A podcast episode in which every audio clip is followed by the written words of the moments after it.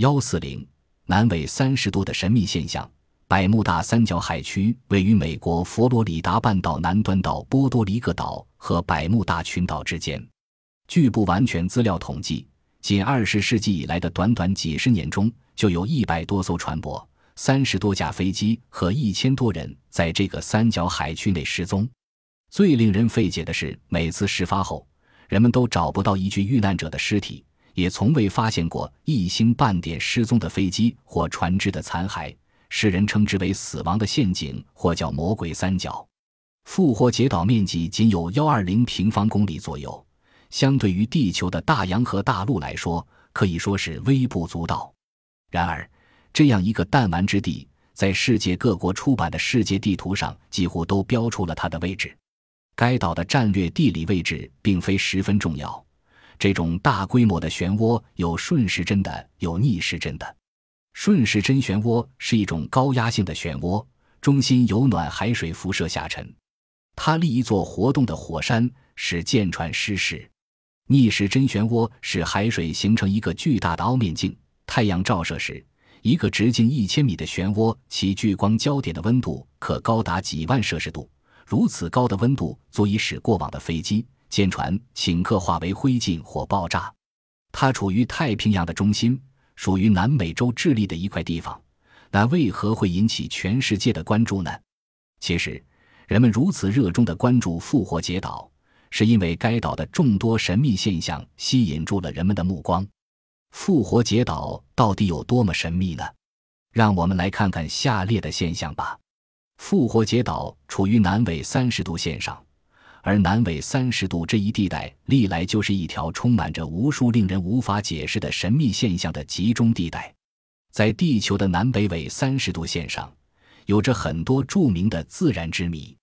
这里有埃及的金字塔之谜和狮身人面像之谜，大西洋诸岛沉没之谜，有死海形成之谜，百慕大三角之谜，还有美国圣塔科斯镇斜塔之谜，真是不胜枚举。更令人迷惑不解的是。这里常常是飞机、轮船失事的地方，人们都管这一地区叫“死亡漩涡区”。北纬三十度线上有百慕大、日本本州西部、夏威夷到美国大陆之间的海域、地中海及葡萄牙海岸、阿富汗这五个异常区；南纬三十度线上有非洲东南部、澳大利亚西海岸、新西兰北部海区、南美洲东部和南太平洋中部五个异常区。如果人们把南部异常区和北部异常区在地球上标明出来，就会发现它们在地球上几乎是等距离分布的。如果从一个区域向另一个区域连线，人们就会发现整个地球被画成二十多个等边三角形，每个区域都处在这些三角形的结合点上。这些异常区域大都处在海洋水域，在海水的运动上表现为一种大规模的涡旋，那里的海流。涡旋、气旋、风和海气的相互作用、磁暴等，都要比其他地区剧烈，并且特别频繁。这些死亡漩涡区给人类带来了特别巨大的灾难。比如说吧，南半球的非洲东南部沿海被人们叫做世界上最危险的区域之一，那里有海洋中最强劲的瓦加勒海流通过，所以浪大流急，令人胆颤心惊。从一九五二年到现在，至少有十二条大船在那里沉没。仅仅一九七二年的一年时间里，就有六十个人在那里丧生。在南纬三十度线上，考古学家在南非、澳大利亚等地发现了令人瞠目的远古文明的遗迹。在南非的一个金矿里，一群矿工在岩石中挖出了数以百计的金属球。这些金属球类似人造的球体。它们的顶端和底部是平的，中间有三条镂刻完整的槽线。令人吃惊的是，这些金属球中有一个球能自动的在它的轴线上旋转。据地质学家考证，认为这些金属球很可能是二十亿年前的物体。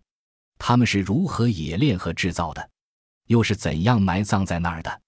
以及其中的一个球为什么会自动旋转？澳大利亚位于孤悬于其他大陆之外的大洋洲上，这块古老的大地上存在着许多令人匪夷所思的不解之谜。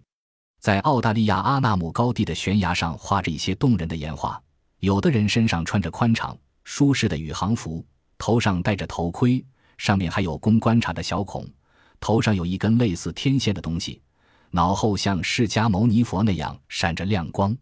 有的宇航服上居然有明显的拉链，身体下部有尾饰，这是外来人类的自画像，还是我们祖先的写生画？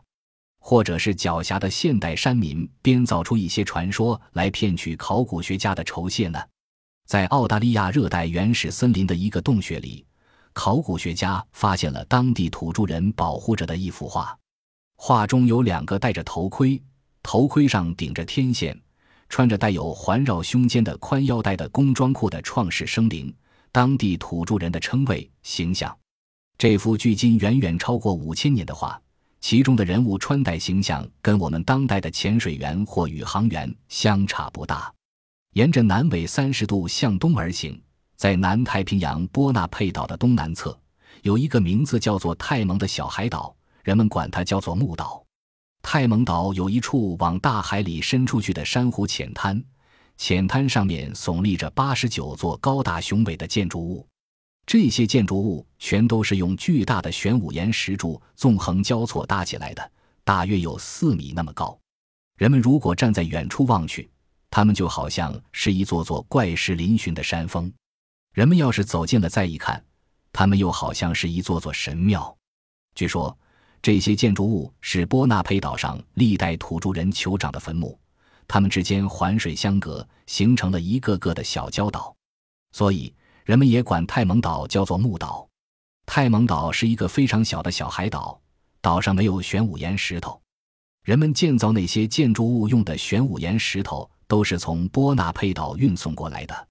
当地人把这些建筑物叫做南马特尔，人们就管这些建筑物叫做南马特尔遗迹。泰蒙岛上的南马特尔遗迹有一半是浸没在海水里边的，所以人们要观看遗迹，只有在海水涨潮的时候。划着小船进去才行。海水退潮的时候，这些建筑物的周围就会露出一大片特别泥泞的沼泽地，小船根本进不去。人要是走上去，特别容易发生危险。泰蒙岛上的南马特尔遗迹充满了离奇的传说，使它蒙上了一层特别神秘的色彩。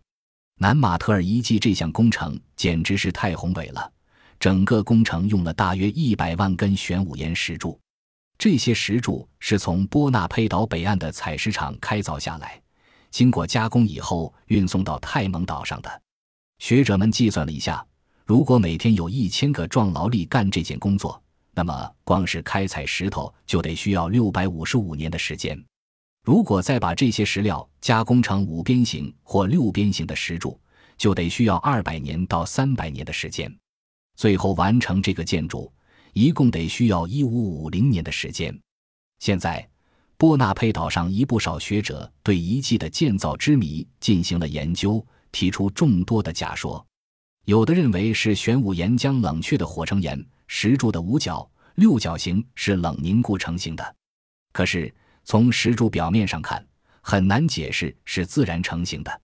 南马特尔建筑成了一个莫解之谜，直到今天。